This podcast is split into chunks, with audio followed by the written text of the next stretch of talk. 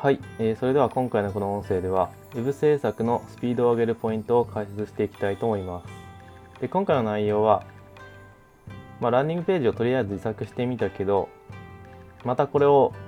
ですね、えー、一から作成するのはしんどいとか他にも業務があるから時間が限られているためまた同じ作業をするのがちょっとしんどかったりとか、まあ、そういったことを考えている方に向けてお送りします。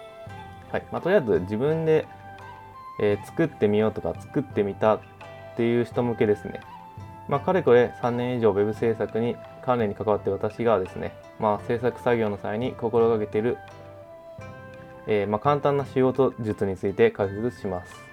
Web, Web 集客の実践っていうのは常に継続していくものです。まあ、この場合、ランニングページが一番わかりやすいですね。えー、例えばランニングページを作成したとしてそのページがずっとあの制約をし続けてくれる保証はないです。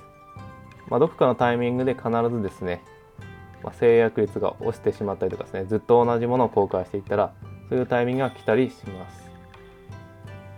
でそもそもその都度扱う商品サービスも時代の流れによって変化していくからですね。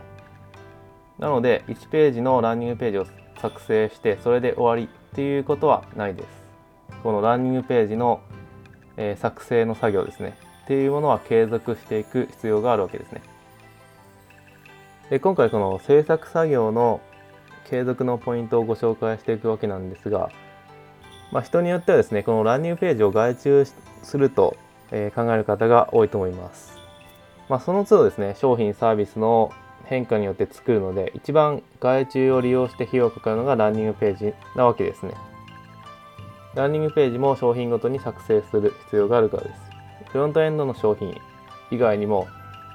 えー、無料オファー用のランニングページですね、まあ、オフトインページというんですがそれも作る必要があります。で各商品ですね。フロントエンド商品も無料オファー用のランニングページも複数作る必要があります、まあ、一つのテーマ。だけでは少し心もとないですし、まあ、いろんなテーマに興味があるっていうユーザーが、まあ、増えてきているからですね。まあ、なので自分で自作した方が現実的なわけです。まあ、お金に余裕があるのであればどんどん外注してもいいんでしょうけど、まあ、ただその場合でもですねあの修正とかあるので自分で作った方がいいです。まあ、しかしこれを聞いた方は自分で作るなんて途方もなくなるかもしれません。まあ、そこでですね、Web 制作の効率化する、え、考え方として、一度作ったものは複製して再利用するっていうことについてご紹介します。まあ、少なからず1ページは、え、作る必要はあるんですけど、まあ、それを乗り越えたらですね、その後の作業が、ま、効率化されるといった、え、やり方をご紹介していきたいと思います。えー、その前にちょっとプログラマーの話を、えー、していきたいと思います。このプログラマーという職業ですね、まあ、最近こう世間に浸透してきているので、えー、知っている方多いと思います。え、プログラマーというと、え、プログラミング言語という、え、コンピューターに意図した通りに動作させるアルファベットですね。この文字列を記載してですね、ソフトウェアなどの開発をする、え職業になります。まあ、ざっくりというとこういったものです。まあ、かなりシビアな世界で、このアルファベットの文字列を1文字でも間違えてしまうとエラーになってしまいます。えそんなプログラマーの中でも、まあ、一流と言われる人ほど同じコードを2度記述することがないそうです。まあ、コードを使い回して効率化しているわけですね。まあ、一度正常に動いたコードをひな型として取っておきそれを似たような作業にの際に使い回すそうです。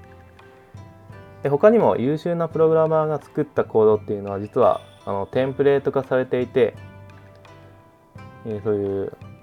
まだ学び始めた人でも使えるようになっています、まあ、それを利用したりするっていうことも、えー、かなり効率化になるといった形ですね。で、一から作業するのは時間がもったいないからですね。あとは必要な箇所だけ再編集すれば効率的に作業を完了することができます。はい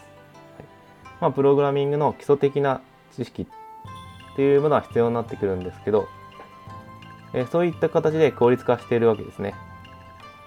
実はこの考え方は Web 制作の際にも同じことが言えます。はいまあ、例えばなんですけど、一度、えー、制作したランニングページと、まあ、同じような形でですね、今度は違う商品の案内をしたい。まあ、こういうふうに考える方が多いと思います。でこの場合、一度制作したデータをですね、複製して使い回しできないかどうかっていうのを、えー、考えてみると効率化されます。えー、また、えー、一からですね、作業をするのは時間かかりますし、えスマホのビジネスオーナーの皆さんは本業があるので、その分、え作業にかける時間も限られています。なので、できるだけ効率化を考えましょう。えランニングページであれば、一度制作したものを複製して、穴によってヘッダー画像やテキストを変えて使い回した方が、え効率的です。まあ、こうすることで、また一からランニングページ制作をする必要がなく、2回目以降の作業が早くなります。まあ、その1回目の作業ですね。1回このランニングページを作るっていう作業は、え必ず経験する必要はあるんですけど、ただ2回目以降の作業が複製することによってですね、え格段に速くなるというわけですね。え例えばペライチなどのウェブサービスでは、あの複製機能があります。その複製機能を活用してですね、一度作ったものを複製するとそういった形になります。え、ワードプレスでもこう固定ページでランニングページを作成した場合ですね、え、デブリケートポストというそういうプラグインがありますのでそれを使えば複製することができます。まあ、こうすることによって、え、かなり効率化されるわけですね。まあ、くどいようですけど一度は自分で作る必要はあるんですけどその1回を乗り越えてしまえば2回目以降がえ、かなり格段に効率化されるといった形になります。え、こういった形で他のことにも時間が使えるようになるわけですね。まあ、外注するにしても、まあ、どこで使うかが分かってないとうまく使いこなせないですしそのやり取りにも結構時間かかるので、はい、そういった意味でも、えー、効率化することを考えてください。で冒頭でもお伝えしましたけどえー、Web 集客っていうのは継続させることを優先してください。まあ、目先の集客ばかりに目が行きがちですが、え、たとえ集客が安定してきても継続することを考えなければなりません。え、例えばの話ですが、まあ、一発当てて Web からすごい売り上げを上げて上げられてもですね、そのまま加工してしまったり、安心してですね、その売り上げで安心してしまって運用を